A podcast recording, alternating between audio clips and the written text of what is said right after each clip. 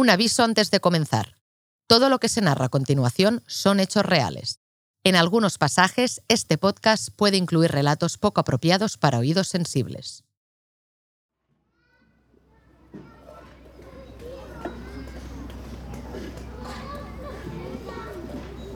A las 9 y media de la mañana, la guardería Comandant Charcot de Neuilly-sur-Seine está a pleno rendimiento. Una ciudad en la periferia de París, donde suelen fijar su residencia las familias de mayor renta. Por eso, cuando un hombre corpulento y armado con un revólver accede al interior, la noticia sacude los cimientos de las élites económicas francesas. Pardon pour cette interruption des programmes, mais un événement grave s'est produit aujourd'hui à Neuilly-sur-Seine. El encapuchado se dirige sin vacilar hasta una de las clases donde juegan una treintena de niños y encañona directamente a la profesora. Si quieren salir de allí con vida, más vale que nadie se mueva. Minutos más tarde, el secuestrador se las arregla para que le entreviste uno de los programas más vistos de la televisión, y así toda Francia pueda escuchar sus exigencias. Quiere que le entreguen 100 millones de francos, lo que ahora equivaldría a unos 12 millones de euros. Si no lo hacen antes de las 4 de la tarde, hará explotar la bomba que lleva adosada al cuerpo. La partida de ajedrez acaba de empezar. Los agentes han descubierto que el tipo al que se enfrentan se hace llamar a sí mismo la bomba humana y que hace unos días ya reivindicó otro atentado. La situación tiene todos los ingredientes para mantener a la audiencia pegada a sus pantallas. Pero ¿qué sería de una buena película de acción sin su propio Bruce Willis? En este caso, el héroe es el alcalde de la ciudad, un prometedor político que no deja que los padres de los niños secuestrados desfallezcan y que se implica personalmente en las negociaciones. Tras varias horas hablando con la bomba humana, el alcalde consigue que deje marchar a un puñado de rehenes como prueba de buena voluntad. El tira y afloja dura casi dos días, hasta que las fuerzas de élite descubren que el secuestrador, vencido por el cansancio, ha dado una cabezada. En menos de un minuto los policías entran al aula y matan al secuestrador de tres tiros en la cabeza.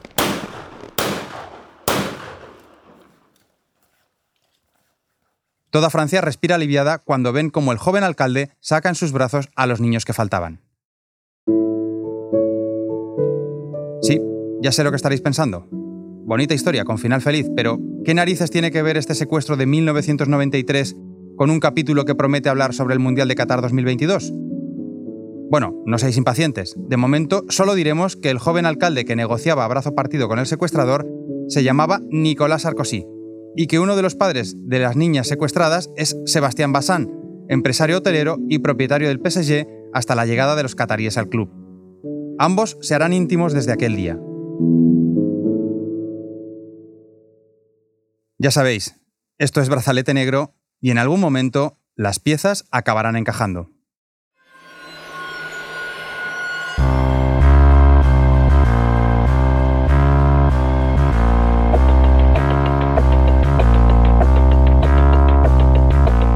Más allá de los focos y la fama, de las victorias y el dinero, el fútbol cuenta también con su lado oscuro. Relatos de perdedores en el campo y en la vida. Equipos malditos, jugadores desaparecidos, estadios trágicos. Ya es momento de que algunas de esas historias y sus protagonistas abandonen la penumbra del olvido. Hasta 170 millones de euros, eso es lo que le va a costar a Qatar Foundation. Algunos dirigentes de la FIFA fueron detenidos por fraude y lavado de dinero. because the real figures are three persons passed away.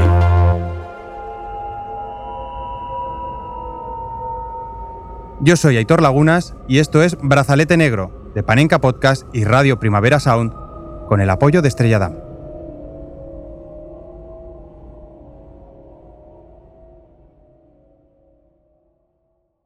Pero no estamos aquí para hablar de un secuestro, ¿verdad? O al menos estamos aquí para hablar de otro tipo de secuestro. El de los votos que Qatar necesitaba para hacerse con la Copa del Mundo. Puede sonar exagerado, pero quizá cuando entendamos cómo operaron los cataríes en la sombra, este ya sea un término más adecuado. Como ya os mencionamos en el capítulo anterior, es muy difícil tratar de bucear en los casos de corrupción que rodean a la FIFA sin perderse en el camino. La falta de transparencia y la dificultad para recabar pruebas hace que 12 años después de la designación de Qatar como sede mundialista, sea imposible afirmar con rotundidad que el Emirato de la Península Arábiga corrompiera a oficiales de la FIFA para que acabaran votando por su candidatura. The winner to organize The 2022 FIFA World Cup is Qatar. Y menos que lo hiciera en términos muy diferentes a anfitriones de otros mundiales. Si en el anterior brazalete nos aproximamos al Mundial Qatarí como si fuera una partida del Cluedo, en este sacaremos el tablero del Risk. La geopolítica explica cómo ciertos movimientos en las semanas anteriores a la elección fueron determinantes para que varias federaciones votaran tapándose la nariz por una nación donde no se permiten sindicatos ni partidos políticos. Una nación donde no hay libertad de opinión ni de orientación sexual. Una nación con los derechos restringidos para las mujeres y con un sistema laboral abusivo. Y además de todo eso, una nación que presentó la candidatura peor valorada por la Comisión Técnica de la propia FIFA.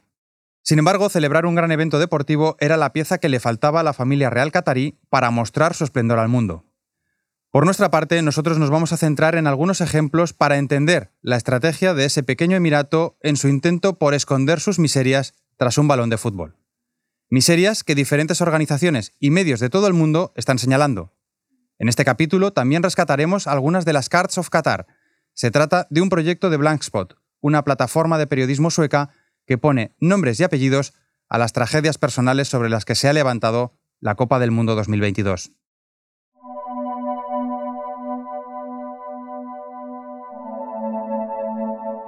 Mahmoud Maidul Malita se cayó mientras construía uno de los estadios que albergaran el Mundial de Qatar.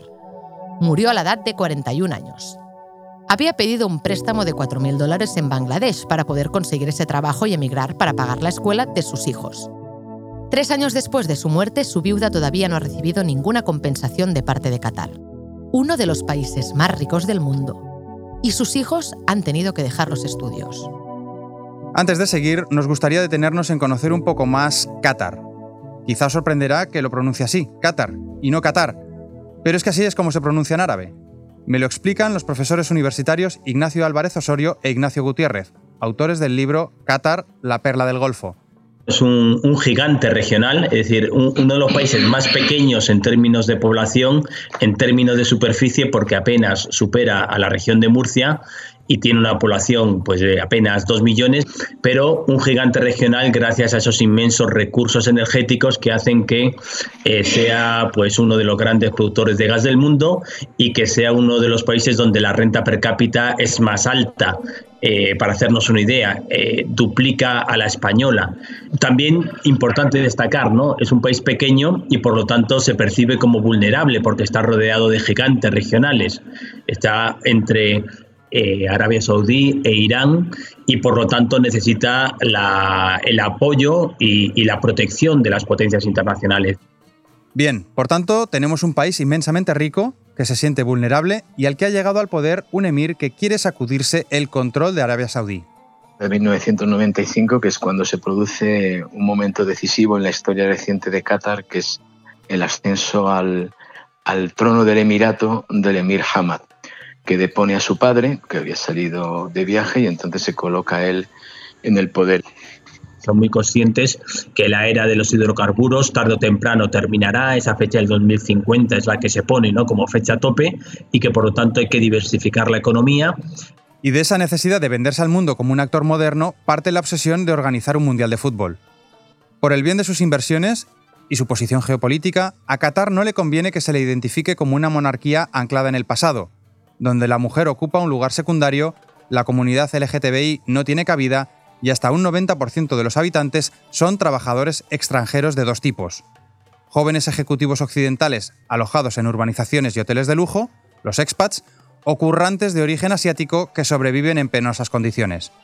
Sin embargo, para que el plan de Qatar triunfe, necesita que una serie de federaciones cambien su voto. Veamos cómo lo consiguió. Qatar ha utilizado el deporte como una forma de poder blando que llamamos, o de forma inocua para hacerse ver en el mundo, y entonces ha entrado en esa disputa con otros países del Golfo para atraer los más importantes eventos internacionales. Y eso lo ha hecho a golpe de dinero.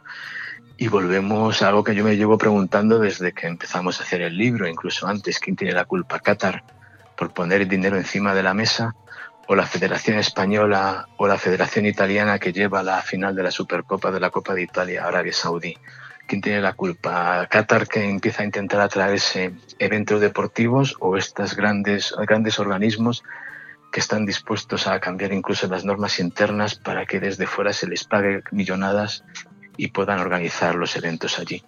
Esa es la pregunta. Y para empezar a responder esa pregunta os pedimos que viajéis con nosotros al 18 de junio de 2019 en Nanterre, un barrio al oeste de París.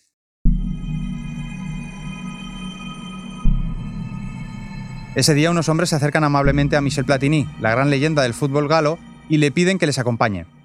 Los hombres son gendarmes y están cumpliendo una orden de detención que ha emitido la Oficina del Fiscal Nacional de Finanzas. La justicia reclama a Platini en el marco de una investigación abierta por corrupción privada, conspiración criminal y tráfico de influencias. No es la primera vez que el exjugador de la Juve se ve envuelto en estos tejemanejes. De hecho, Platini ya cayó en desgracia cuando fue suspendido cuatro años como presidente de la UEFA por un cobro de 1,8 millones de euros procedentes de la FIFA que ni él ni Blatter supieron justificar. ¿Pero por qué detienen esta vez a Platini? Pues para interrogarle por un almuerzo capaz de cambiar la historia del fútbol mundial. El periodista Thibault Lepla nos da la primera referencia a ese almuerzo. Y en 2010 eh, se organiza una, una, el famoso desayuno con Platini, que es en aquel entonces presidente de la UEFA, y según las versiones que dan uno u otro, desde las versiones de Platini, se suponía que era una, una comida eh, solo entre él y Sarkozy, porque Platini quería darle, o sea, quería revelarle el voto que iba a ser para el próximo mundial, que según lo que dice es, Qatar, otros dicen que era Estados Unidos. Y cuando llega la, comida, está ahí presentes el ministro de Asuntos Exteriores de Qatarí y el emir. Y dice que no le habían, no le habían prevenido, no le habían avisado antes de la, de la comida que estuvieran ahí. Ahí es donde se cocina algo que resulta ser el voto del presidente de la UEFA a favor de Qatar con consejos de Sarkozy. Es decir, que pocos días antes de que se decidiera quién iba a organizar la Copa del Mundo de 2022, al presidente de la UEFA le tiende una emboscada el jefe de Estado francés. Atentos, porque aquí, en el Palacio del Elíseo, es donde volvemos a aquellos dos viejos amigos que un día tuvieron que negociar con un secuestrador la liberación de unos niños. Para entender todo mejor, primero hablemos un poco de la historia del PSG. El Paris Saint-Germain, fundado en 1970, solo un año antes de la independencia de Qatar, nunca estuvo entre la aristocracia del fútbol europeo, al menos no hasta la llegada de Canal Plus, que compró el equipo en 1991 como parte de su estrategia para darse a conocer entre los nuevos clientes. Seguramente los aficionados al fútbol nacidos en los 80 recordarán aquel PSG de Ginola, Wea, Raí, de mitad de los 90. Fueron los primeros años dorados del joven club parisino en los que ganaron una liga y tres copas. Además, en Europa llegarían a las semifinales de la Champions y acabarían lanzando una recopa. Sin embargo, aquella etapa gloriosa fue fugaz. A finales del siglo XX, Canal Plus decidió vender el club y el Paris Saint-Germain recayó en manos del fondo de inversión estadounidense Colony Capital. Aquí es donde volvemos a nuestros inicios, pues el representante de Colony Capital en Europa no es otro que Sebastián Bessin, amigo íntimo de Sarkozy desde que este último mediara en el secuestro de su hija. Aunque no son buenos tiempos para el PSG, no es extraño verlos juntos en el palco del Parque de los Príncipes. Durante un par de temporadas el club parisino llega a coquetear con el descenso. La cosa va mal en lo deportivo y peor en lo económico. Por eso cuando Colony pone a la venta el club, a nadie le sorprende que tan solo pida 60 millones de euros. Por poner las cosas en su contexto, aquella temporada el Real Madrid había pagado más solo por hacerse con Kaká. Pero esa es la decadencia del fútbol francés en el año 2010 y a Sarkozy no le gusta nada. Esto es en junio, julio de, de 2010 y un momento en que la liga está muy débil también, el PSG eh, no entra ni en Europa, es un equipo muy débil que casi bajó la temporada anterior y cuyo fan número uno es Nicolas Sarkozy. Y siempre fue mm, aficionado del PSG porque fue alcalde de, de Neuilly-sur-Seine y, ahora, y en 2010 es presidente de la República y quiere ayudar en realidad a través de influencias a desarrollar el fútbol francés desde dos puntos de vista, uno deportivo y otro mediático. Pero no es solo un tema de amor por su equipo. En 2010 el fútbol francés vive una especie de guerra civil y Sarkozy quiere apagar el fuego para que el ambiente de crispación deportivo no acabe contagiándose a otros sectores en Francia. Uh, acuérdate que en el Mundial 2010 la selección francesa hizo huelga durante el Mundial. No quiso entrenar, fue un, escándalo político tremendo en Francia, porque pues no solamente se habló de fútbol, evidentemente se habló también de, de temas sociales y de temas de sociedad, del tema de la inmigración, del multiculturalismo, se vio desde una parte de la, de la opinión pública francesa como un, un, fallo, un fracaso del modelo de integración francesa. ¿no? Porque, bueno, en Francia no, no sabemos solo perder, ¿no? Hay que perder, pero con, con escándalos y con, bueno, eso es parte de la mitología francesa. Él no sabe perder y cuando perdemos, perdemos muy mal. Sarkozy tiene un plan para salvar el fútbol francés y de paso salvarse a él también. No le importa con quién deba aliarse para conseguir sus objetivos, y mucho menos qué consecuencias pueda acarrear a miles de kilómetros.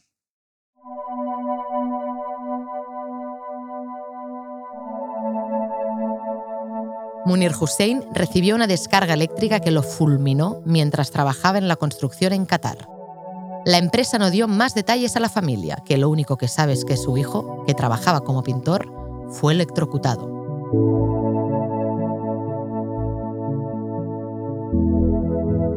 Y así llegamos al famoso almuerzo del 23 de noviembre de 2010. El lugar elegido es nada más y nada menos que el Palacio del Elíseo, sede de la Presidencia de la República. Según su testimonio, Platini cree que va a charlar con Sarkozy sobre el voto que hará en la elección de las Copas del Mundo 2018 y 2022. No es extraño que el presidente de un país quiera charlar con una de sus autoridades deportivas. Además, Platini y él se conocen desde hace mucho. Sin embargo, cuando llega al lugar, Platini no se encuentra solamente al jefe del Estado. Junto a Sarkozy, se encuentra también Sebastián Bassan, presidente del PSG. Y lo más sorprendente, también está Tamim bin Hamad Al Thani, el hijo del emir de Qatar, que va acompañado de un tipo cuyo mayor mérito hasta la fecha es haber sido el profesor de tenis del heredero al trono qatarí, lo que le ha valido para ganarse su amistad y para estar al frente de un gran fondo de inversión del Emirato. Su nombre, como imagináis, es Nasser Al-Khelaifi.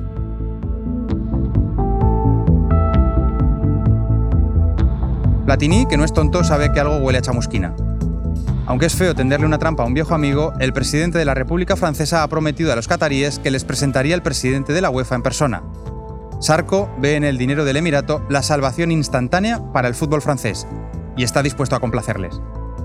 Por eso, también ha convencido a su viejo amigo Bessin de que la mejor idea para salvar al PSG es venderle el club a los cataríes a cambio de unas buenas contrapartidas. Bessin y él habían luchado juntos en el secuestro de 1993, pero ahora parecen ser ellos los que están pidiendo un rescate. El hijo del emir se compromete a comprar el club y convertirlo pronto en una referencia. Sin embargo, a Sarkozy le preocupa otro asunto. Quizá el nuevo PSG reciba ahora la ira de Canal Plus, el antiguo dueño del club y poseedor de los derechos de la liga. El hijo del emir y Al-Khelaifi escuchan atentos y asienten porque con Qatar, si un problema es solo cuestión de dinero, entonces no hay problema. Para hacernos una idea, el sueldo anual de los jugadores del PSG hoy en día asciende a algo más de 383 millones de euros. Se estima que Alzani los logra con los barriles de petróleo que vende en apenas tres días. Por eso, cuando Sarko le habla de los derechos televisivos, Alzani ofrece al presidente francés que Al Jazeera, el gran conglomerado mediático del que son dueños, creará una filial deportiva llamada Bein Sports. Bein Sports lo crean en junio de 2011, eh, justo en el momento en que eh, también compran el PSG. Entonces, en muy pocos meses, Qatar obtiene una visibilidad enorme a través de influencias políticas. Todos parecen satisfechos. Sarkozy ha conseguido reflotar el fútbol francés y crear un nuevo conglomerado mediático. Bessan, que está allí para vender el club que preside, conseguirá a cambio que los cataríes entren en el accionariado de Accor, multinacional hotelera francesa de la que es CEO y que curiosamente ha sido la elegida para administrar los 60.000 alojamientos que necesitará Qatar en la Copa del Mundo. Pero ¿para qué quieren los cataríes la presencia de Platini? Tras su detención, el tres veces ganador del Balón de Oro dirá que se sintió en mitad de una emboscada. Incluso se rumorea que a mitad del almuerzo se retiró para llamar a Blatter y este le recomendó irse inmediatamente. No se sabe bien qué pasó o qué le pidieron al exfutbolista, pero lo cierto es que los cataríes estaban a las puertas de la votación final para escoger la sede del Mundial de 2022 y muchos, como France Football, han insinuado que aquel almuerzo en el Elíseo fue el día D para la candidatura catarí. Hasta aquel momento todo el mundo sabía que Platini se decantaba por la candidatura de Estados Unidos. Los archivos de esta, de esta comida no se pueden abrir hasta el 2038. Bueno, todo esto está enrollado en una, una cortina de humo. No fue condenado Platini por esta comida, tampoco Sarkozy, pero queda siempre una duda. es muy difícil determinar si la ha influenciado o no la ha influenciado, cuáles fueran las contrapartidas. Contrapartidas, hay un tema con el hijo de Platini, es creado de, de una empresa catarí, Laurent Platini, fue en algún momento empleado de, no sé si, no, no de Beansport, pero de, de algún fondo de inversión catarí. Entonces, claro, conflicto de interés, no conflicto de interés. Platini siempre repitió que es incorruptible. Siempre repitió que yo soy incorruptible. Esto lo decidí por el bien del fútbol. El problema es que hay muchas dudas y muchas, muy pocas formas de, de demostrar que no hubo pacto de corrupción. Pero si de algo hay pruebas es que la inversión catarí en Francia solo ha crecido desde aquel día. El plan de Sarkozy funcionó en parte y el Emirato decidió entrar con todo en la economía francesa. En aquel entonces Sarkozy está tratando de hacer de Qatar un inversor más en el fútbol francés, pero no solo en el fútbol francés, en toda la economía francesa que busca financiación. Todas las empresas más importantes del, del IBEX francés, que es el CAC 40, eh, le entra eh, una parte del capital catarí. Y en el mismo momento, también invierte en el deporte a través del PSG, tiene este proyecto con intermediaciones de Sarkozy. No olvidemos dos detalles. Uno, que por su pasado colonial Francia es el país de Europa Occidental con mayor porcentaje de población musulmana. Y dos, que en su condición de potencia ganadora de la Segunda Guerra Mundial, Francia tiene asiento permanente en el Consejo de Seguridad de las Naciones Unidas. Ya hemos dicho que a Qatar le sobra dinero, pero le faltan aliados. Y he entendido que con lo primero puede lograr lo segundo. Todo esto es una vía ¿no? de garantizar la supervivencia del Emirato en el caso de que eh, los vecinos que han demostrado en varias ocasiones hostilidad decidan pasar a mayores. El país ya ha sido objeto de un bloqueo por tierra, mar y aire, nada más y nada menos que desde 2017 hasta, hasta 2021, y por lo tanto mm, tiene razones claras para, buscar eh, apoyo de grandes potencias internacionales por si las cosas se ponen mal. ¿no? En todo caso, no nos llevemos a engaño. Si estamos hablando de la influencia de Qatar en Francia es porque se sabe mucho más del desembarco qatarí en París que lo que sucedió en otros países. No olvidemos, por ejemplo, que el primer club por el que se interesaron, incluso antes que el Paris Saint-Germain, fue el Fútbol Club Barcelona. Este es el telediario del 10 de diciembre de 2010. Solo habían pasado siete días desde la elección de la sede del Mundial 2022. Hasta 170 millones de euros por cinco temporadas. Eso es lo que le va a costar a Qatar Foundation, entidad vinculada a ese Emirato, insertar su marca en la camiseta del Barça a partir de la próxima campaña. El logo de UNICEF no desaparece, pero priorizarán el de una fundación que preside la esposa del Emir. Meses más tarde, la Asamblea del Barça aprobaría la decisión, su presidente, Sandro Roussel, lo celebraba musitando un mítico Toma ya. Escuchen atentamente la reacción.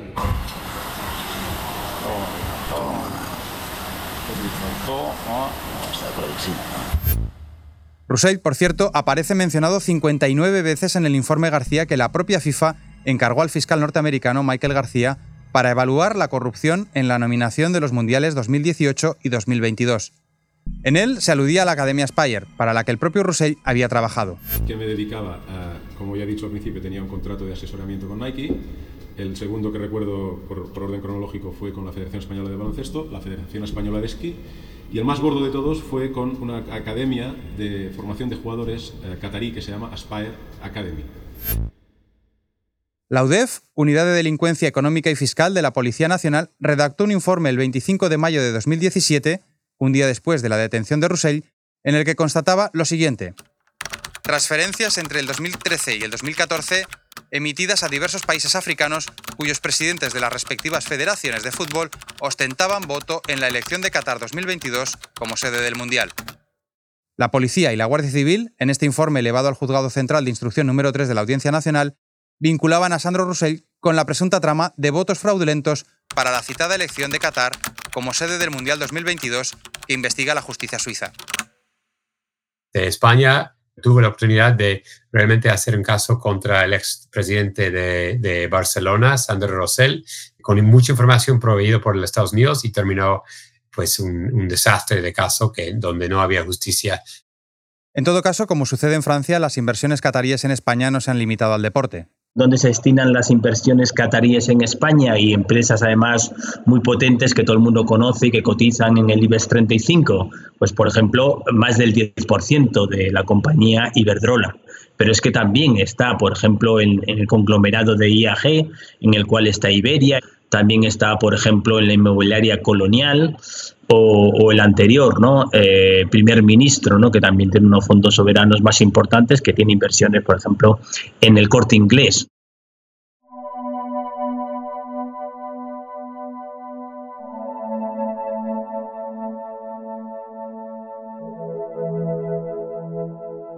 Cuando el COVID llegó a Qatar, la mano de obra escaseó los patrones redoblaron esfuerzos con los trabajadores ya existentes y el jefe de Rada China, que trabajaba como limpiador, le obligó a pasar de 12 a 16 horas diarias, por el que cobraba 206 dólares al mes.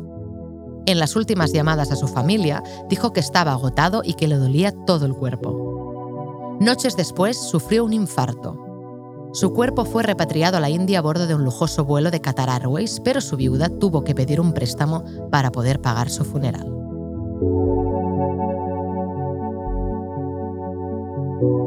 La influencia en Francia o en España son solo algunos de los ejemplos. La fortaleza económica del Fondo Soberano de Inversión Qatarí es inmensa. En su estrategia de reivindicarse como potencia regional, quizá la organización del Mundial solo sea la punta del iceberg. Y como cualquier punta de iceberg, está a la vista de todos.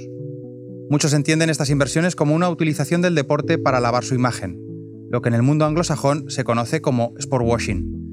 No es una estrategia nueva, no hace falta rascar mucho para que nos vengan a la cabeza ejemplos como Argentina 78, el gran evento que la cruel dictadura de Videla utilizó para lavar su imagen, o Rusia 2018, en la que Putin presentó al mundo la Rusia moderna y abierta mientras se anexionaba Crimea y acallaba a la oposición política o a la comunidad LGTBI.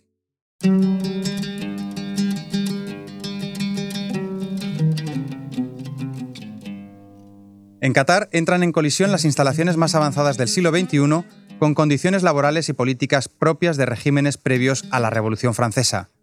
Los sindicatos están prohibidos, como los partidos políticos. Tampoco está permitido mostrar desacuerdo con las decisiones del emir. En el país sigue vigente la Sharia, la ley islámica que impone a las mujeres solicitar permiso para trabajar o viajar libremente, las obliga a normas de vestimenta y las expone a castigos en caso de adulterio, incluso en un caso de violación. Fue lo que le sucedió en 2020 a Paola Shektat Sedas, una mexicana que acudió a Qatar para trabajar en la preparación del Mundial y que denunció una agresión sexual por parte de un ciudadano sirio mientras ella dormía. Tras un interrogatorio de tres horas, la mexicana pasó de víctima a acusada por haber mantenido una relación extramatrimonial. Fue condenada a siete años de cárcel y a 100 latigazos. Sedas logró evitar la condena al escapar del país. La Sharia también condena la homosexualidad, en un nuevo equilibrio más cosmético que real, Qatar ha anunciado que permitirá símbolos de la comunidad LGTBI en los partidos de la Copa del Mundo. Pero al mismo tiempo solicita a los miembros de esa comunidad que se abstengan de realizar muestras públicas de afecto cuando se encuentren sobre suelo catarí.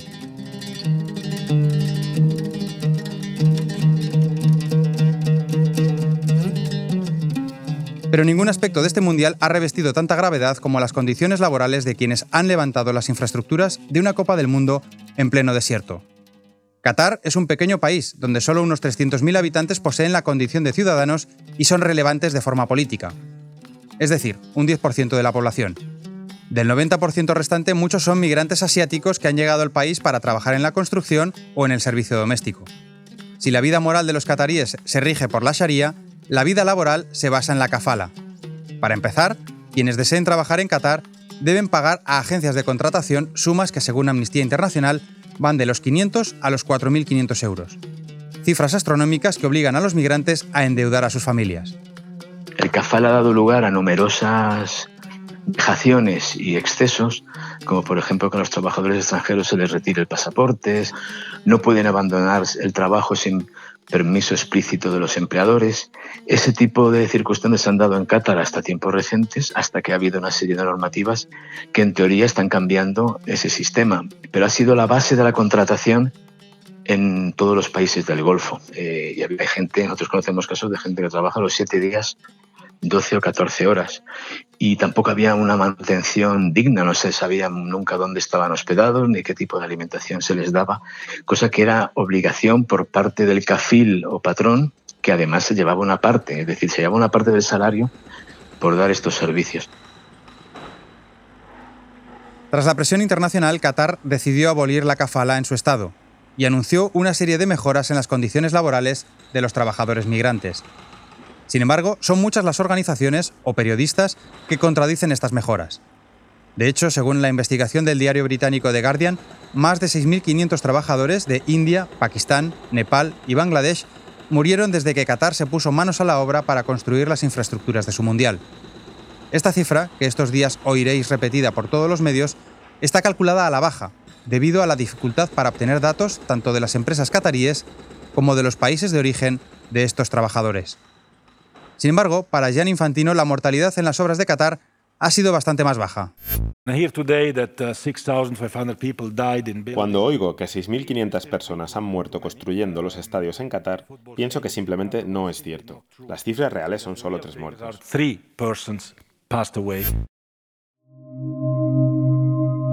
No es la única ocasión en la que el actual cabecilla de la FIFA cae en grosero fuera de juego. Infantino, que hace tres años recibió la medalla de la amistad impuesta por Vladimir Putin, ha llegado a comparar la situación de los migrantes sudasiáticos en Qatar con la de los trabajadores italianos en la Suiza de los años 70. En todo caso, las autoridades de Qatar han hecho muy poco por esclarecer estas muertes o por indemnizar a las familias de los fallecidos. Según Amnistía Internacional, siguen sufriendo retrasos en sus pagos, son obligados a extenuantes jornadas en condiciones de extremo calor, deben pagar por su manutención y son amenazados si quieren regresar a sus países de origen. Ante la creciente avalancha de noticias al respecto en los medios internacionales, Qatar ha reformado su sistema de trabajo para que el mundo deje de hablar de sus pésimas condiciones laborales.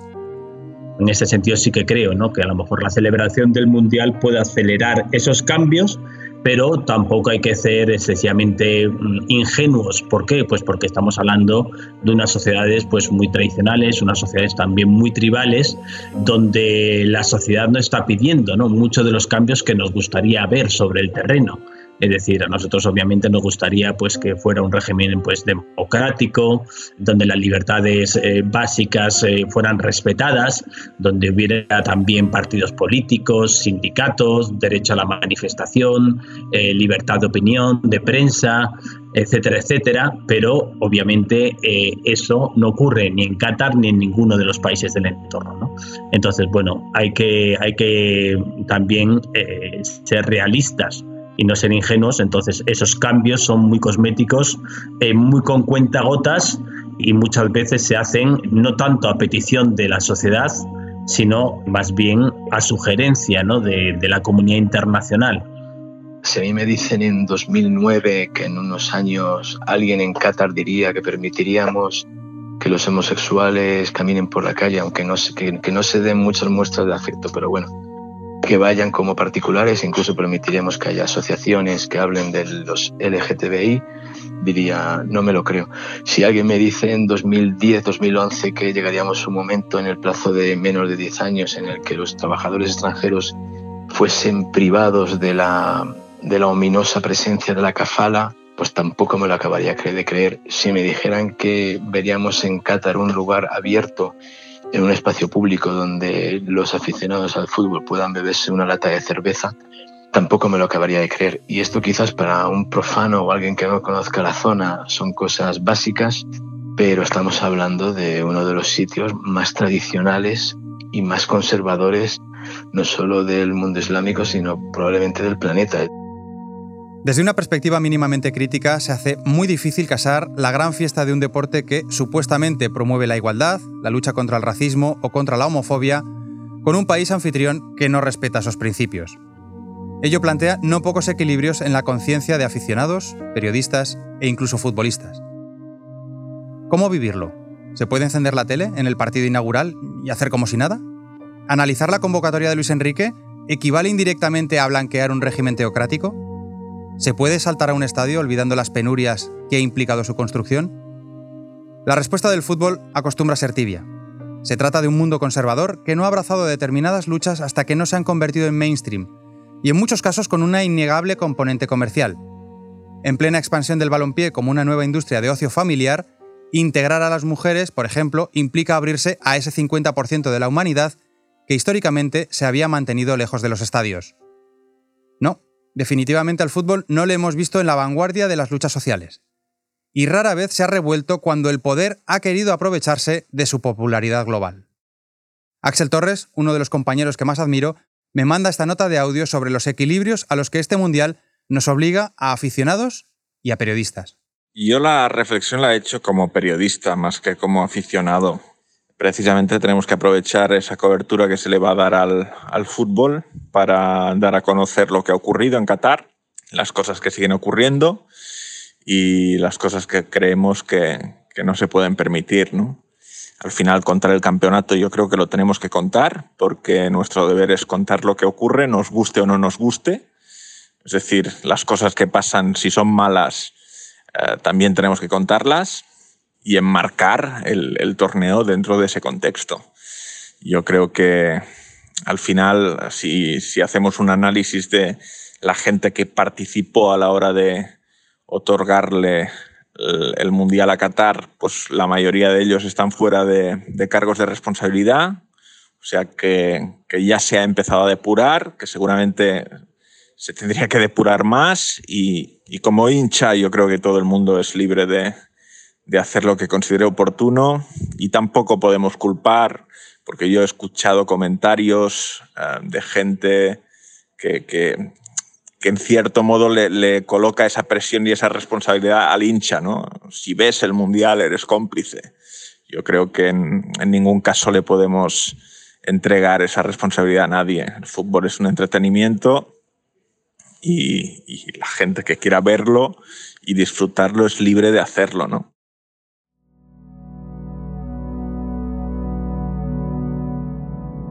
¿Y los jugadores?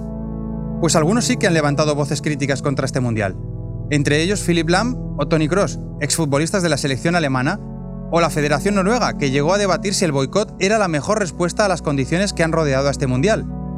Otros combinados, como el danés o el holandés, han mostrado su rechazo a través de camisetas especiales. Y varias selecciones lucirán el arco iris de la comunidad LGTBI en el brazalete de sus capitanes pero todos acudirán de igual forma a la cita mundialista. Como veis, hablamos de diferentes iniciativas en distintas selecciones. No, no busquéis a la roja porque no está entre ellas.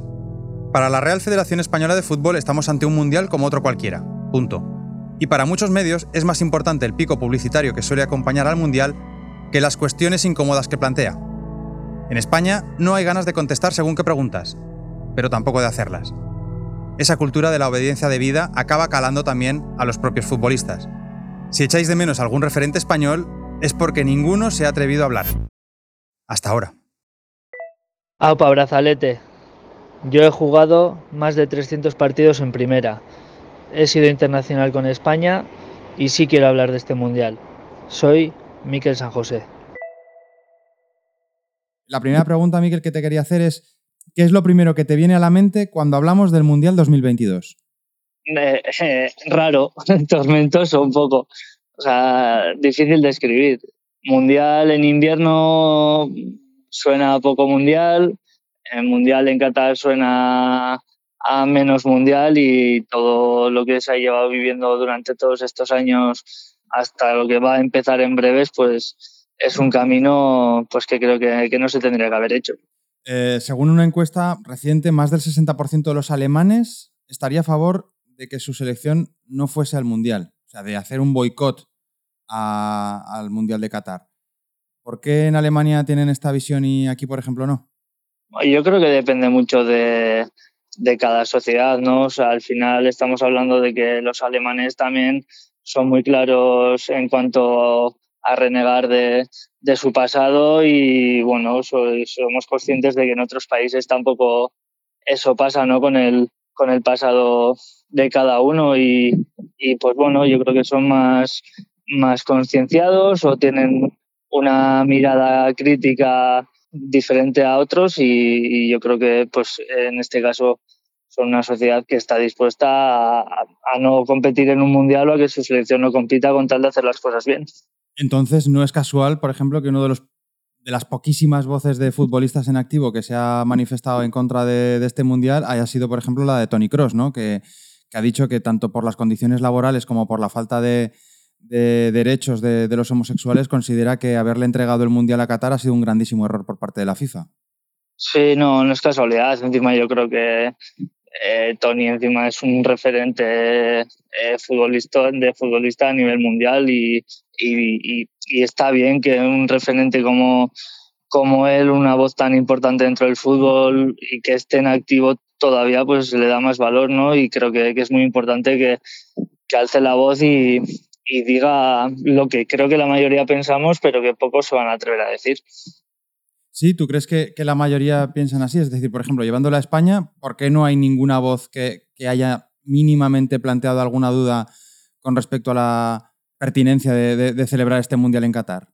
Oh, yo creo que hay miedo a, las represalias y hay miedo a, la crítica y a lo que puedan decir y pensar, pues como puede pasar también en las redes sociales, en cualquier ámbito de, de, la vida, ¿no? Creo que en general los futbolistas en, en España somos poco de, de hablar, de decir, de, de involucrarnos y, y, este es un punto más de, de, esa vida del futbolista aquí. Tú, por ejemplo, jugaste siete partidos con la selección absoluta y llegaste a formar parte también de, si no me equivoco, del, de la convocatoria del, del europeo de 2016, ¿no? En esas convocatorias, quiero decir, se nota lo que tú dices, ¿no? Ese temor a no, a no hablar, a no, a no decir más de la cuenta. ¿Es de alguna manera el fútbol también un elemento, una burbuja un poco conservadora? Eh, o, luego en el, día a día, en las convocatorias, con algunos jugadores sí que, sí que detectabas que había a lo mejor posibilidad de hablar de alguna cosa más que no fuese únicamente, pues yo qué sé, el fútbol o las cosas más, eh, más inmediatas vuestras?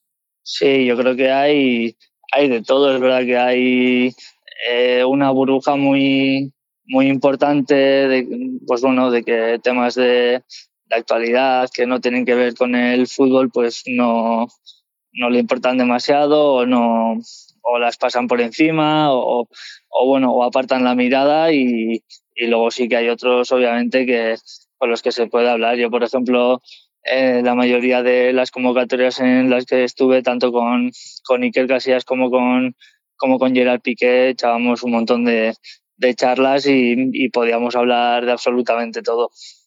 ¿Cuál va a ser tu actitud eh, cuando comience el Mundial? Pues la verdad es que no lo sé. Yo tengo la, el, el saber de lo que yo he hecho de, de pequeño que, que, incluso he sido capaz de, de, irme de clase del instituto para ver el partido inaugural del Mundial de 2002. Eh, a casa, porque creo que era un horario eh, por la mañana, de mediodía seguramente en casa, pues en casa no se va a ver tan con, con tanta emoción o con, con, esa fiesta del fútbol que, que, es, no, no se va a vivir de esa manera en casa. Y obviamente pues va a haber partidos que no me voy a poder resistir a ver porque me gusta el fútbol. Y, y esa es la única razón por la que en mi casa son haber partidos de fútbol del, del Mundial, porque creo que, que no se tendría que disputar. E-, esa mirada crítica está haciendo que el fútbol bajo tu juicio, a tu, a tu manera de ver, eh, se esté exponiendo a, a, capitales que cada vez son más, más opacos? Sí, creo que va en, en ese camino. Eh, yo siempre había oído de pequeño, ¿no? Con dinero puedes comprar cualquier cosa. Había cosas que pensaba que, que obviamente no, pero eh, en el fútbol sí, y, pasa, y al nivel de que la Supercopa de España se juega en Arabia Saudí también y, y, parece que nos da igual.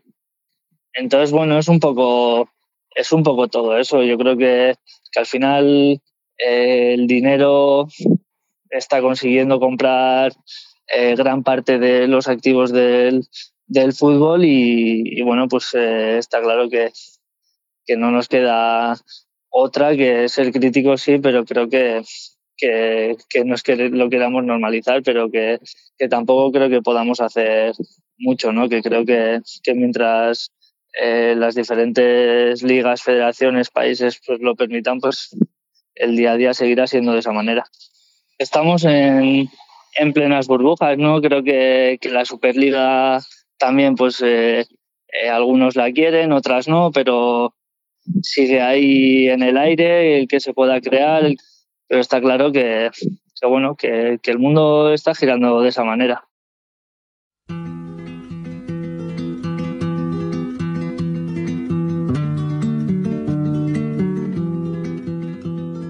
Mientras charlo con Miquel San José, me viene a la cabeza un poema en euskera. Se llama Choría Chori, el pájaro pájaro es, y dice así. Si le hubiera cortado las alas, habría sido mío, no se me habría escapado, pero habría dejado de ser un pájaro. Y yo, yo lo que amaba era el pájaro.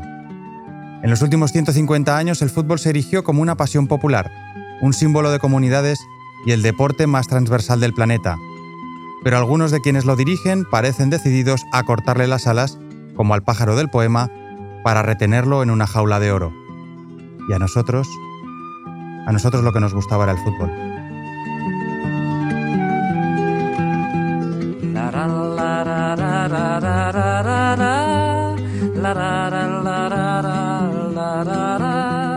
Brazalete Negro es una producción de Panenka Podcast y Radio Primavera Sound, con el apoyo de Estrella Damm. Estos dos capítulos especiales no habrían sido posibles sin los generosos testimonios de los profesores Ignacio Álvarez Osorio e Ignacio Gutiérrez y de los periodistas Thibault Lepla, Ken Bensinger y Axel Torres. Han colaborado André Ignat, David Camilleri, Rob Román y Nacho Medina en la técnica, Carlos Torres en el guion, Matías Rossi en el diseño de sonido, así como Alba Riera y Roger Shuriak en las locuciones. Marta Salicru es la productora ejecutiva y yo soy Aitor Lagunas. Gracias por escucharnos. Y recordad, Bill Shankly no tenía razón. El fútbol, a veces, sí es una cuestión de vida o muerte. Hasta el próximo capítulo.